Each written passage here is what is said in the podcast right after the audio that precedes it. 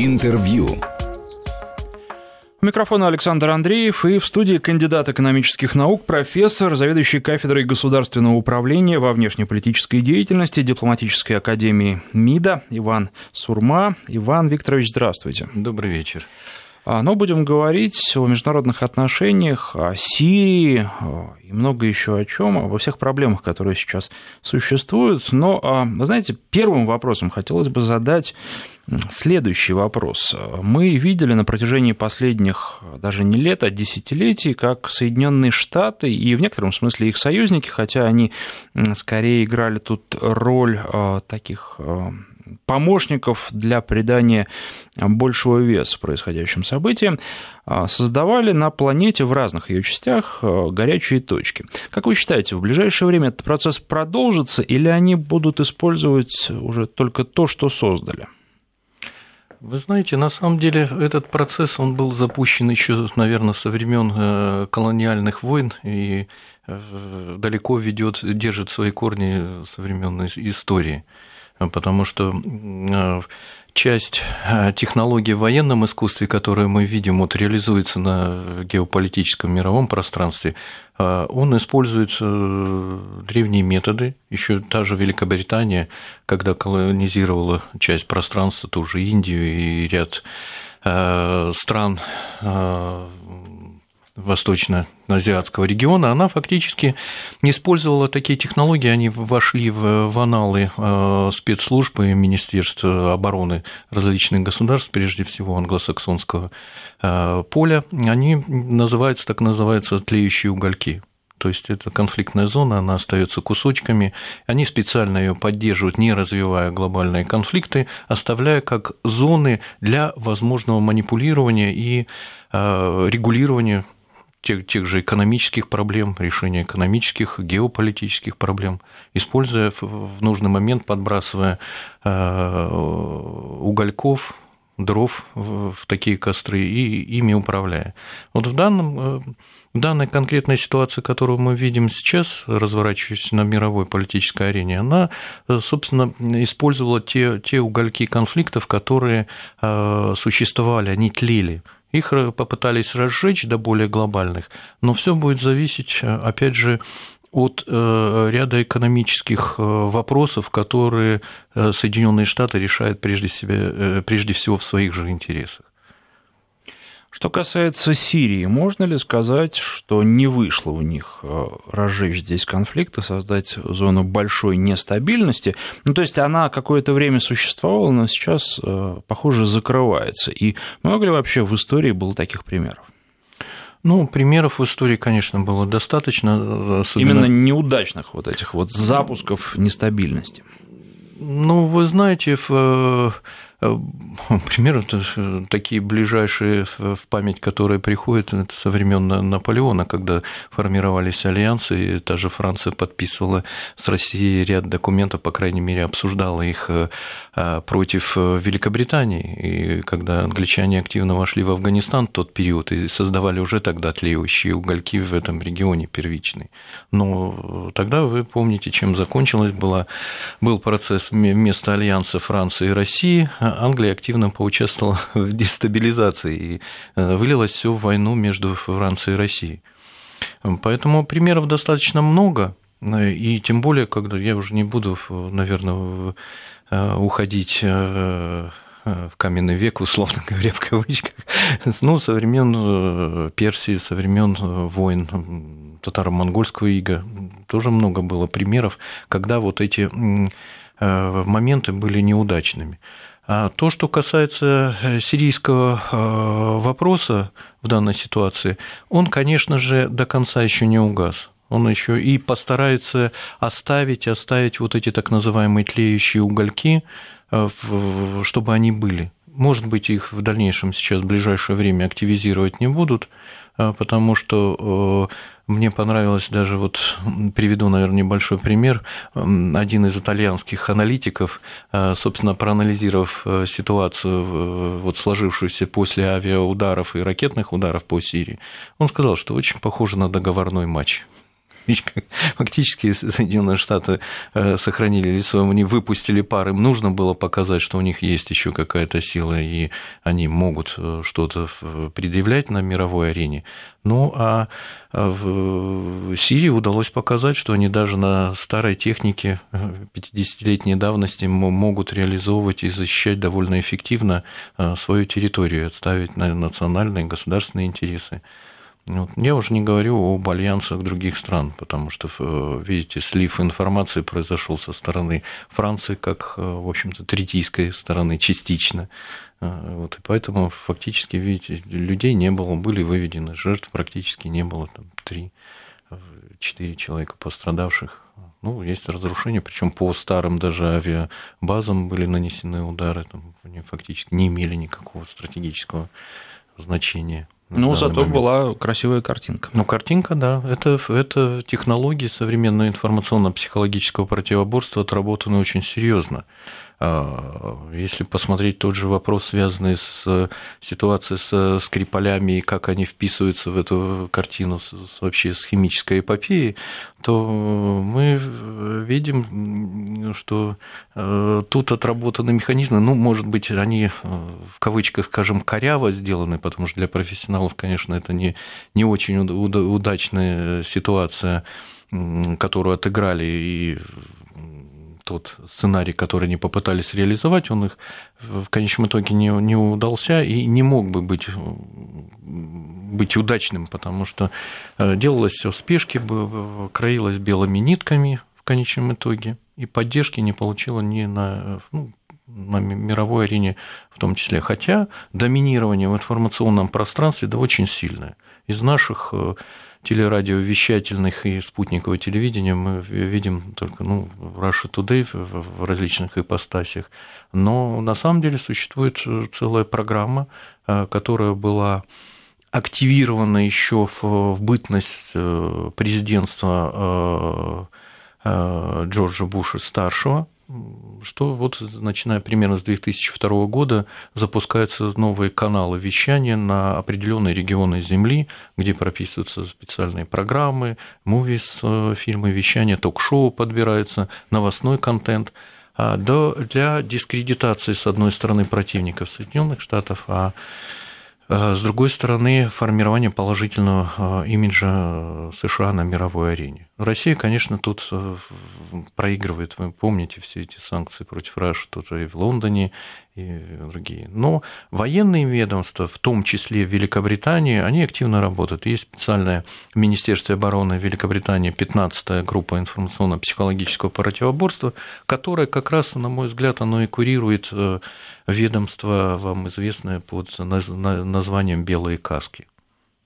И механизм отработан. У них три направления. Одно направление работают э, с аудио э, и радиовещательным контентом, а другое направление – это видеоматериалы, то, что мы видели, вот э, сцены с э, детьми, Думе и так далее. И, и третье – это издательство, это печатное слово. Но сделано, тем не менее, и то, и другое грубовато. Но, как я понимаю, вы считаете дело Скрипалей первым актом а, химическое оружие в Сирии, его применение правительственными силами, якобы это второй акт, а, третий последует за этим, или здесь все-таки двумя ограничится? Ну, третий это фактически реализация акта. Реализация это вот был ракетный удар. Дальше, скорее всего, будет вопрос, я надеюсь, очень надеюсь, что это перейдет, в общем-то, в поле дискуссионное и с использованием международных площадок и арен. Хотя тут сказать им нечего, им отвечать на неудобные вопросы очень не хочется, поэтому они всеми э, фибрами души будут стараться уйти от э, общественного обсуждения и в дискуссии на всех международных площадках, переходя ну, на огульное обвинение России, как обычно. То есть вы считаете, что новых ударов не последует, или это будет во многом зависеть от внутриполитической обстановки в Соединенных Штатах? Вы знаете, оно не только будет, конечно, оно будет зависеть, с одной стороны, от внешнеполитической обстановки в Соединенных Штатах, но с другой стороны, также будет зависеть от той реакции, которую проявит сейчас мировое сообщество, включая Китай, тоже Германию, вы знаете, процессы санкционные и так далее. Вся суть вопроса в конечном итоге сведется к экономике. Владение ресурсами, огранич... огранич... огранич... ну, в общем-то, это известный э, фактор, который приводит к действию все-все внешнеполитические механизмы. Это основные э, экономические вопросы. Поэтому то, что касается внутриполитической ситуации в Соединенных Штатах, это вопрос очень а, такой интересный и э, щепетильный, потому как Трамп отрабатывает его предвыборную э, кампанию, его предвыборные обязательства, потому что из той элитной, из тех шести элитных групп, которые, ну, в которые можно как-то определить э, в в общем-то, э, разбить э, всю бизнес, интеллигенцию, военную элиту, финансовую элиту и так, так далее. А за Трампа были в предвыборной кампании его всего две группы. И фактически он сейчас работает на одну из них, это военно-промышленный сектор ВПК, это, ну, это в основном военный. Он должен был как-то заявить об этом. А, что касается санкций, санкции применяются разнообразные, санкции введены в отношении нашей страны, ну и американцы на Китай тоже пытаются давить, причем там уже говорят о масштабной торговой войне, которая, как практика показывает, часто невыгодна обеим сторонам, воюющим. А тут еще могут быть и другие вовлечены, потому что речь там о металлах, и многие заявили, в том числе Европа, о том, что там недовольны. Вот во что это все может вылиться? И можно ли а, получить какие-то дивиденды от желания Америки а, повоевать и ввести санкции на разных фронтах? А, кто выступает получателем дивидендов? Нет, ну, естественно, случае? нас-то интересует наша страна. Мы должны получить какие-то дивиденды. Вот китайцы очень хорошо отсиживаются, когда разгораются какие-то конфликты, наблюдают и потирают руки, потому что когда двое ссорятся, они потихонечку-потихонечку их места-то на мировой арене занимают, не ведя никаких боевых действий. Ну, совершенно, совершенно точно, Александр. Дело в том, что Китай всегда использует еще со времен э, трактатов, э, военных трактатов э, китайских по э, технологию, когда вот два тигра дерутся, то обезьяна сидит, смотрит на процесс, кто из них поведет. Действительно, в таком и военно-политическом, и экономическом противостоянии России и Соединенные Штаты, они частично себя обескравливают.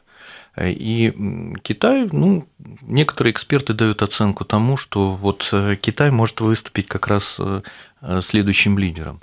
Ну, это э, совершенно простой взгляд, неискушенный, скажем так, во всей геополитической, геоэкономической ситуации, потому как проблем в Китае достаточно много тех же экономических э, с вопросами раздувания мыльных пузырей, того же расширения фондового рынка и проблем с фондовым рынком и так далее. Не говоря уже о металлопродукции, потому что Китай очень сильно активно развивал э, и черную металлургию, и цветную металлургию за этот период и поставлял практически по всему миру свою продукцию.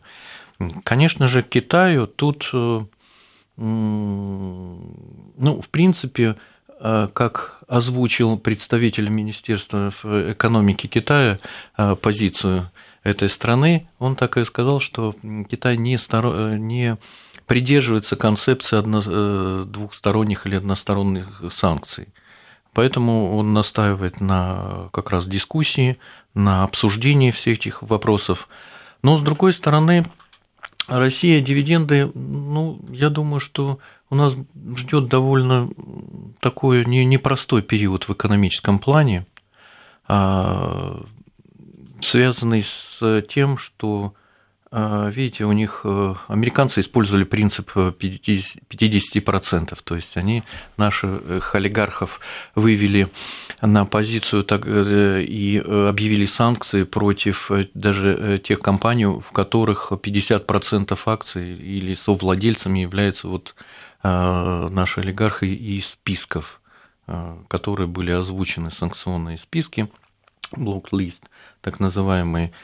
Ну и сейчас они сделали даже э, дальше пошли в санкционном вопросе, а, потому что сейчас даже если несколько человек из этого списка в совокупности владеет 50%, все, эта компания блокируется и э, объявляется против нее такой же полный санкционный пакет.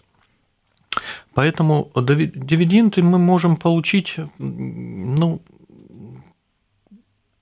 в том плане, что а Китай не намерен разрывать отношения с Россией, он об этом заявляет. Более того, Китай активно старается уйти от долларовой зависимости в экономике, как своей, так и, в принципе, на мировой арене. А, ну, не секрет, что даже Федеральная резервная система Соединенных Штатов как одну из резервных валют, там, ну, примерно в 10% использует э, китайский юань наравне с долларами, фунтами, евро и так далее. Ну и плюс, плюс э, Китай использует, очень активно развивает э, фонд, ну, биржевый процесс. Я имею в виду, прежде всего, открытие биржи по торговле углеводородами. Важный фактор, что а, оплачивать и взаимоотношения выстраивать на этой бирже можно в национальных валютах и нужно. И второе – это биржа по торговле золота, как резервная. Если национальная валюта слабая, то можно тут же закупить золото на этой бирже, которую китайцы и стараются активно запустить. А надо ли нам каким-то образом пытаться подлить масло в огонь торговой войны Соединенных Штатов и Китая, ну или просто говорить, да-да, молодцы, давайте, давайте еще? А, бейте друг друга и получать от этого какие-то выгоды, в том числе вот э, в развитии торговли с Китаем, занимать, пытаться занимать американские места, которые будут освобождаться. Ну, вопрос, э, вы знаете, в любой экономике вопрос, и тем более в любом бизнесе, вопрос связывается с тем, с практической ценностью и значимостью. Если это будет выгодно а, России, то я думаю, что в России просто обязана это использовать. Если это будет выгодно э, Китаю или Соединенным Штатам, то, естественно, они будут идти по этому пути. Но в конечном итоге э, бизнес имеет такое свойство договариваться. Поэтому если все-таки все перейдет в русло экономических э, помимо противостояния, ну, долго продолжаться это не может, потому что слабеют экономики, экономики всех стран. Единственное, конечно, Соединенные Штаты имеют некий потенциал запаса, потому что они просто а, исторически со времен Бреттон-Вудского соглашения, со времен там, да, и той же реформирования валютной системы мировой, они размазали доллар по экономикам всех стран. И практически вот одно из соглашений э, Международного валютного фонда, ни одно из государств, члена Международного валютного фонда не могут а, выпускать э, своей национальной валюты в, том объеме, ну, больше того объема э, эквивалентного долларового запаса, который они сохранили у себя. И фактически доллар обслуживается экономикой всех стран, членов Международного валютного фонда. Но есть ощущение, что этому приходит конец, американцы это чувствуют, пытаются каким-то образом изменить ситуацию и создать новую выгодную для себя систему, но пока не очень получается, и а, как результат как раз вот это и напряженность, и боевые действия, и горячие точки, которые возникают.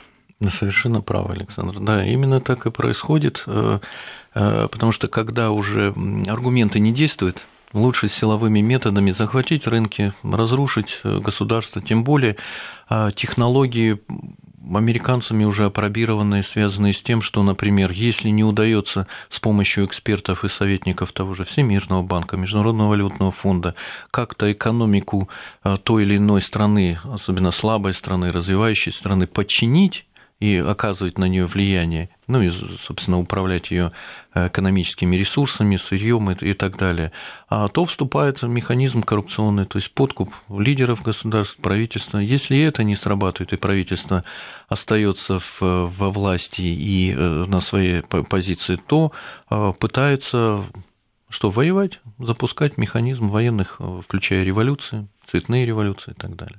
С этой точки зрения, на ваш взгляд, насколько возможен стратегический военный союз России и Китая, и с этой точки зрения, насколько Китай является надежным военным союзником? А, ну, история взаимоотношений России и Китая знает э, разные времена, когда Китай даже выступал союзником Соединенных Штатов против Советского Союза. Вот, поэтому о надежности вопрос относительно открытый, но, как показал вот последний э, форум проходивший недавно в Москве по вопросам международной безопасности, э, в принципе, Китай э, рассматривает э, в том числе и роль России. Более того, есть ряд международных организаций такого класса, как ШОС, АДКБ, в том числе, где идет процесс военно-технического сотрудничества по ряду вопросов и наиболее актуальных, ну и вопросов противодействия также терроризму.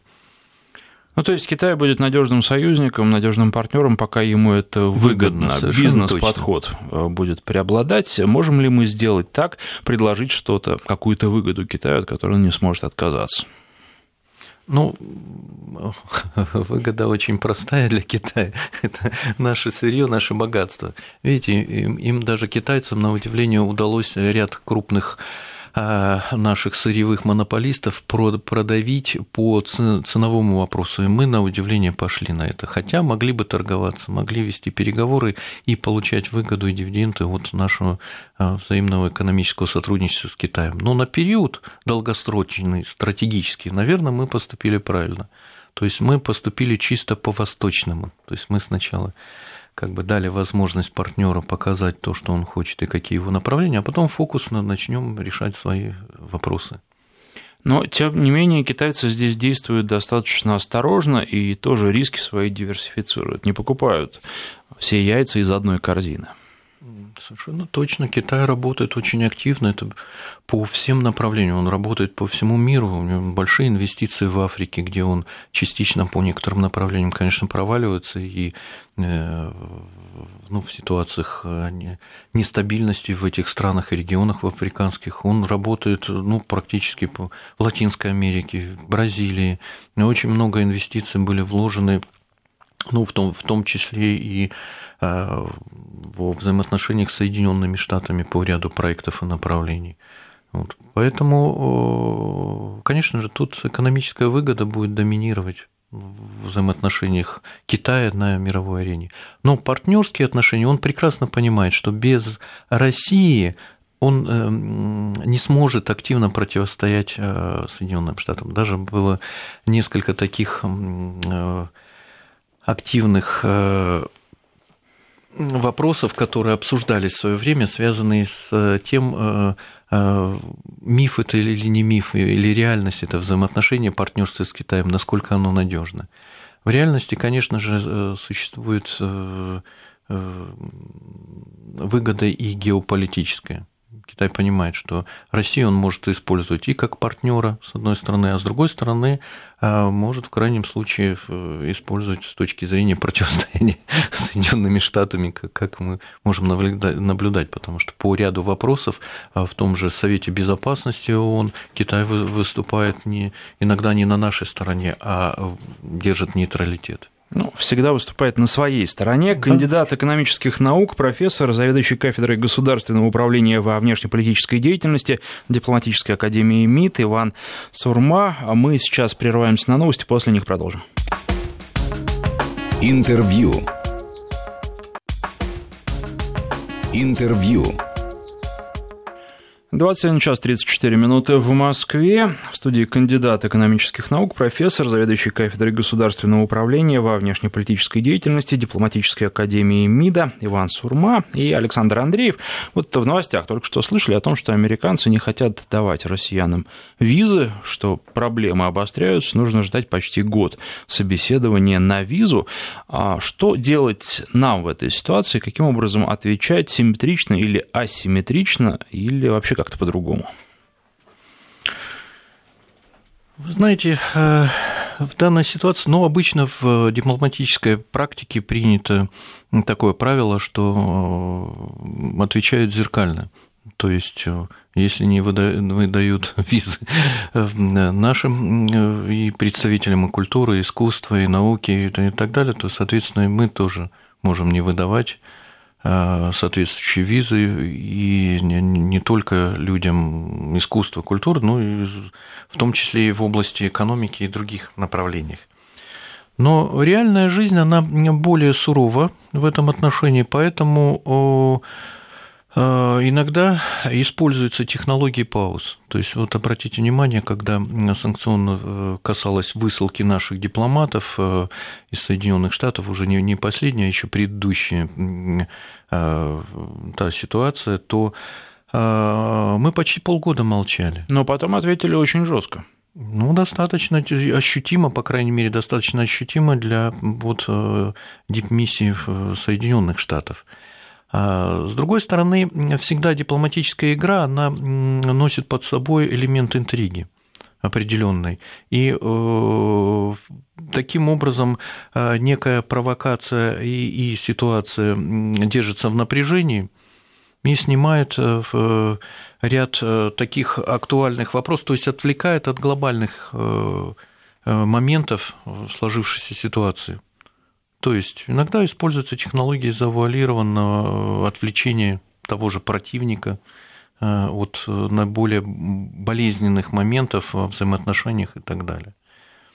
А, поэтому э, я думаю, что с нашей стороны наши консульские службы в Соединенных Штатах и так значительно ограничены в возможностях и ресурсах, и процесс выдачи документов он становится для американских граждан в том числе более затяжным.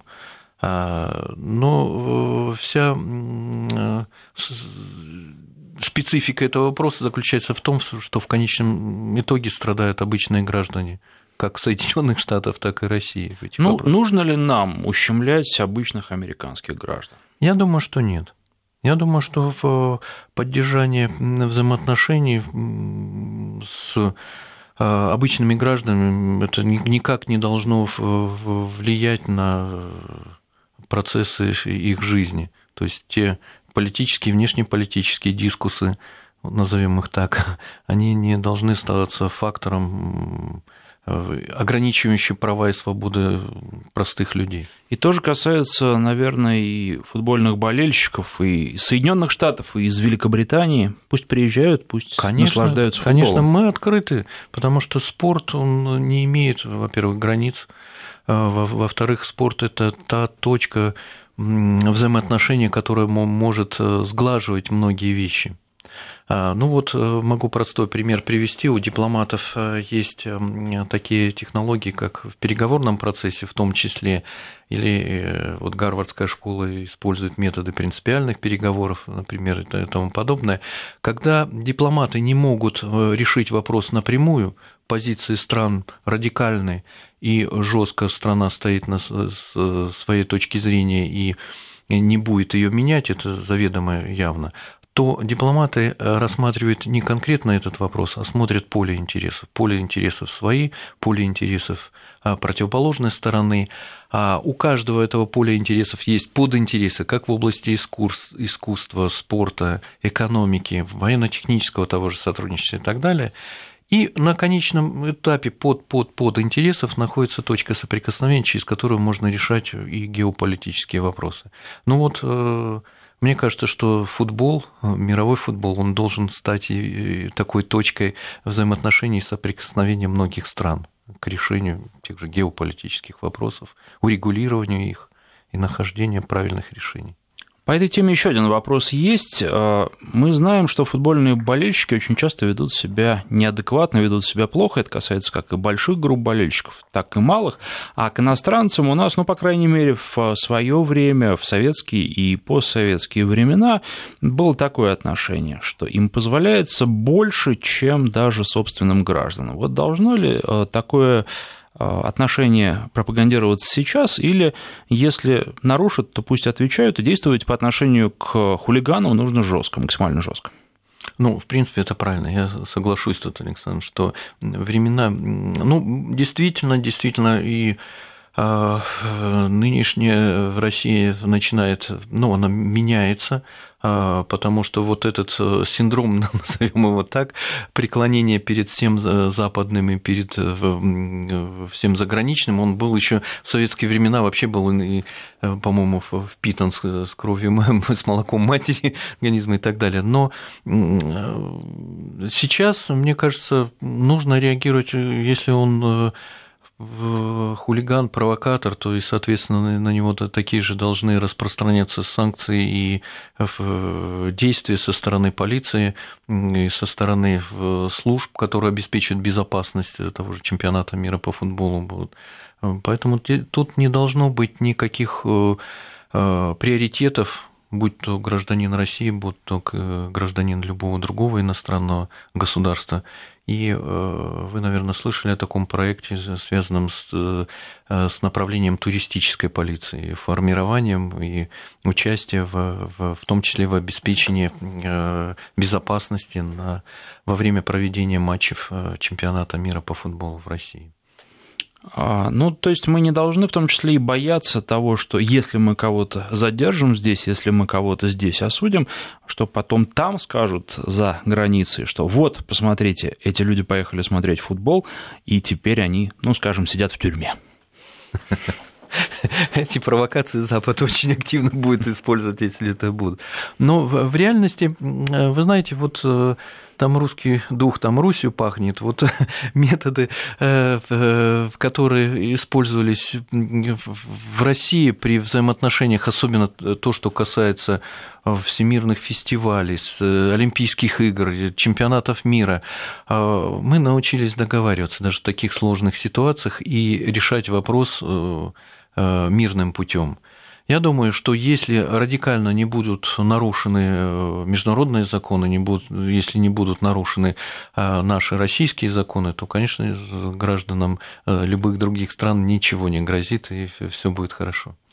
Еще очень интересная тема. Американцы недавно заявили, что Северный морской путь, он, в общем, никакой не российский, а общий, то есть, значит, наверное, можно сделать вывод ничей, и э, мы пока вроде как не будем там никаких ни военных учений проводить, ничего, но, тем не менее, вы помните об этом. Зачем они это говорят? Они действительно думают, что э, Северный морской путь может им принадлежать. Наверное, все таки речь-то об этом идет. Ну, скорее всего, да. Но на самом деле, э, если э, посмотреть реальными глазами на тот процесс, который происходит вокруг Северного морского пути, то он действительно становится интернациональным. Там Китай активно принимает участие в разработках, научно-технических разработках э, и с внедрением новых технологий, с формированием того, того же Э, Северного флота и тому подобное. Но здесь вопрос заключен более э, глубже, он касается вообще арктической экономической зоны э, потому что там претендентов достаточно много, в том числе и на российские территории, потому что ряд границ и ряд территорий, а, которые условно считаются, допустим, датскими, американскими, российскими. А, то есть в международном правом праве э, этот вопрос еще до конца не решен. Есть спорные зоны. А мы в свое время подавали ряд, ну вот заявка, касающаяся хребта Ломоносова и так далее. Но там очень такой противоречивый пункт, как бы нам самим не пострадать от этих всех процессов. Но борьба за ресурсы, ничего нового.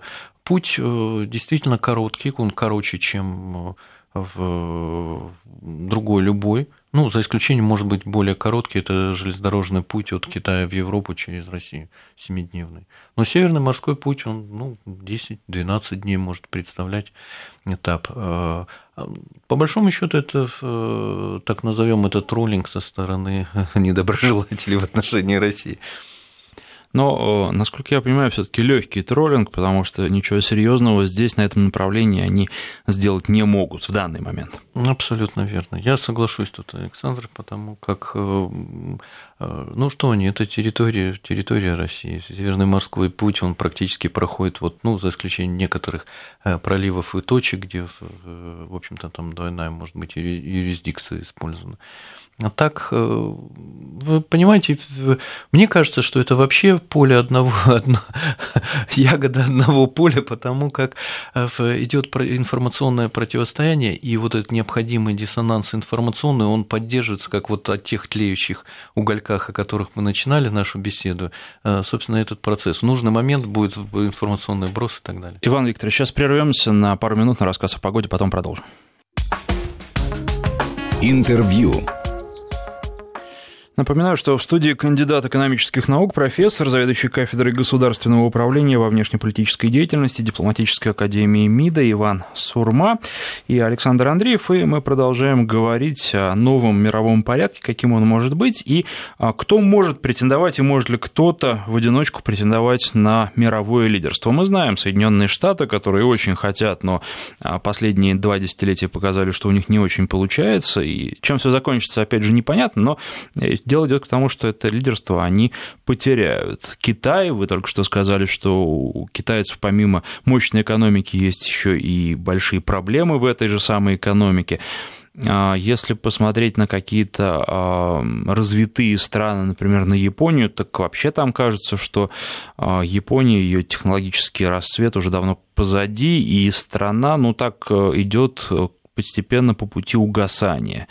А, пользуются успехом там, 20, 30, 40-летней давности. А кто может выступить э, в качестве лидера на ближайший исторический период? Э, возможно ли здесь какая-нибудь серая лошадка, которая всех обскачет? Вы знаете, э, даже не знаю, серая, если только серая лошадка в яблоках, на самом деле совершенно э, справедливо в отношении той же Японии, потому как э, государство практически не имеет собственных ресурсов. Поэтому в свое время японцы обратили внимание, что у них есть единственная ценность в государстве – это люди. И поэтому они начали развивать людей, начали развивать технологии и так далее. Сейчас, обратите внимание, Япония старается дружить с Россией по многим вопросам, в том числе экономического. Вот, э, Сергей Викторович Лавров э, летал на переговоры, э, практически вопрос касался в том числе и безвизового режима между нашими странами и так далее.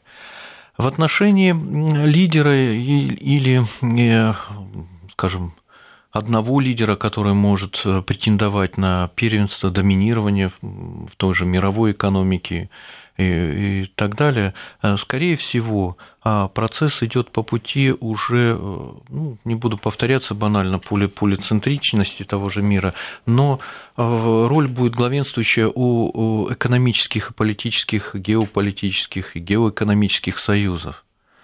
А в данной ситуации Соединенные Штаты постепенно, постепенно наверное, а пока еще вот э, доллар размыт по экономикам большинства стран мира, они будут еще какое-то время балансировать, но уже звоночков очень много, потому что а внешний долг у Соединенных Штатов довольно огромный.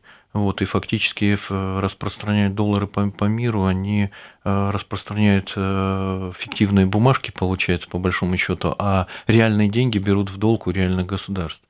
Э, то, что касается Китая, Китай тоже мы видим, он в, в гордом одиночестве доминировать, пожалуй, у него не получится сейчас по ряду проблем, потому как есть обычные правила. Работая и воюя на несколько фронтов, это значит, то страна обречена на проигрыш. Поэтому Китай э, фактически он будет минимизировать издержки по многим направлениям, будет концентрироваться ну, на более актуальных для страны в данный конкретный момент.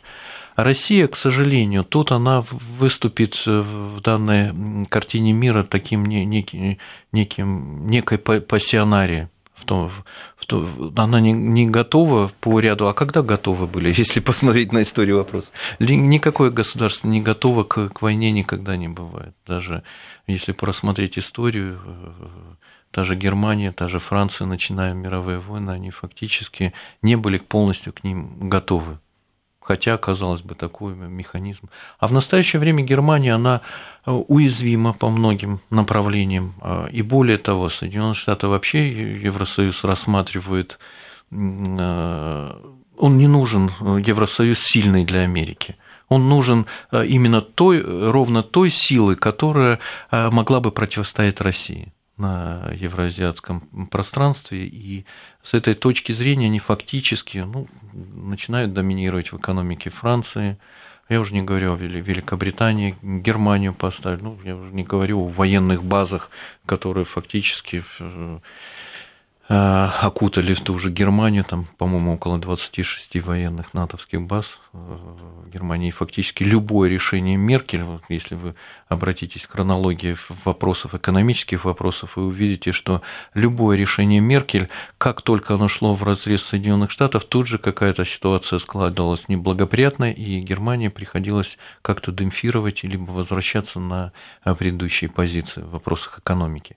Поэтому моя точка зрения заключается заключается в том, что а, будут доминировать экономические союзы. Как они будут складываться? Вот мы присутствуем в данный момент, исторический момент временной, он может быть пролонгирован на десятки лет, а, формирование таких экономических союзов. Обратите внимание на БРИКС. Да, хотя разрозненный, но это уникальный интеграционный союз. Много проектов, э, которые проводят в жизнь ну, в ряд стран, начиная от э, центров инновационного развития, то, то, что в Южной Африке создан центр агропромышленного развития и новых инноваций в сельском хозяйстве, это в Индии. Китай, я уже не, не говорил о технологиях и э, в том числе в финансовом э, центре, претен... ну, по крайней мере, попытки претендовать на это на мировой арене и так далее. А латиноамериканский южный регион очень сложный там исторически панамериканские технологии, политические технологии Америка всегда считала своей э, территорией, и поэтому, обратите внимание, любой лидер этих стран, он либо э, э, когда начинает вести свою независимую политику, ну, находится ряд компроматов на этого лидера, и запускается технология его смещения по ряду стран. Ну, Поэтому, а, скорее всего, если не будет включены механизмы вот в а, связанные с теми же тлеющими угольками, и, потому что, обратите внимание, Индия, Китай, хотя это союз, но есть такое государство Непал, там легко поднести спичку, и конфликт между Индией и Китаем разразится очень серьезный. А с точки зрения дипломатии, ну, Э, по-моему, у нас дипкорпус маленький в Непале, там, по-моему, 6, может быть, сейчас 8 человек в посольстве. Э, у американцев там более, по-моему, 60. И они активно, вот как раз тлеющие угольки там мониторят и стараются поддерживать э, ситуацию под, под контролем. Поэтому это бурное время, бурное время с точки зрения развития экономических союзов и их развала в том числе, потому что, обратите внимание, Соединенные Штаты а, запустили э, Транстихоокеанское соглашение, но запустили опять однобоко в своих интересах. Япония а, пострадала, потому что, ну, например, в фармацевтической отрасли Соединенные Штаты стали доминировать там, и одной, один из пунктов этого соглашения гласил о том, что Япония не может выпускать те лекарства, которые уже выпускаются в США и их эквиваленты. Вот, точно так же с сельским хозяйством и так далее. Но вот э, трансатлантическое соглашение, Европа там разными путями открещивалась от него и была э, против. Поэтому тут несколько точек роста могут быть выявлены, ну, во-первых, в рамках э, стран БРИКС попытки, но Союз очень сложный, он территориально разнесен, экономически в разный уровень развития у стран-союзников в этом э, процессе. Европа. Европа тоже ряд проблем. Если генератор Германия, Германию под контролем держит, просто фактически. Поэтому любой рост экономический и попытка доминировать Германии в Евросоюзе Э, будет ну, ущемлена со стороны тех же Соединенных Штатов, скорее всего. И последний вопрос на сегодня. А, в последнее время складывается впечатление, что западные страны перестали вообще считаться с какими бы то ни было международными правилами, и идет игра сейчас ну, вообще без правил. Или это только иллюзия, и э, раньше, точно так же, как сейчас, они э, позволяют себе ровно столько, чтобы не начать вооруженный конфликт. И просто сейчас считают, что они могут себе позволить больше Вы знаете, считать могут отдельные политики, отдельные лидеры западных стран, но картина мира мы видим склоняется к тому, что Соединенные Штаты постепенно теряют тех же партнеров и по Евросоюзу. Смотрите, вот эти последние санкции, введенные по, в отношении тарифов, тарифов Э, стали, э, алюминия там, на 25% повышает э, отношении стали 10% в отношении алюминия. Но это касается не только России, это коснулось и Китая, Индии, стран Евросоюза и Германия. Тоже вот Ангела Меркель планирует обратиться к Трампу с, с просьбой освободить ее от участия в санкциях против России и так далее. А вообще ряд стран, в том числе Китай, Индия, Э, подают э, во Всемирную торговую организацию э, ну, запросы о компенсациях на ввозные тарифы, потому что это нарушение тех же правил Всемирной торговой организации. Вот, поэтому в правовом поле, конечно, когда беспредел правовой, беспредел, тем более на международной арене, это плохой знак, потому что после этого как раз и начинаются вот эти злосчастные военные действия, военные акции. Но слава богу, слава богу, технологически и в, том числе и ну, вот прежде всего в военной сфере есть, э, есть кому противостоять, и, по крайней мере, голос разума в тех же Соединенных Штатах еще иногда присутствует. И есть надежда, что этого не, ну, военных действий в конце концов не, не произойдет, а вопрос будет решен мирным путем. Ну что ж, давайте как раз на этой оптимистической ноте и закончим. Спасибо. В студии был кандидат экономических наук, профессор, заведующий кафедрой государственного управления во внешнеполитической деятельности Дипломатической академии МИДа Иван Сурма. Спасибо большое. Интервью.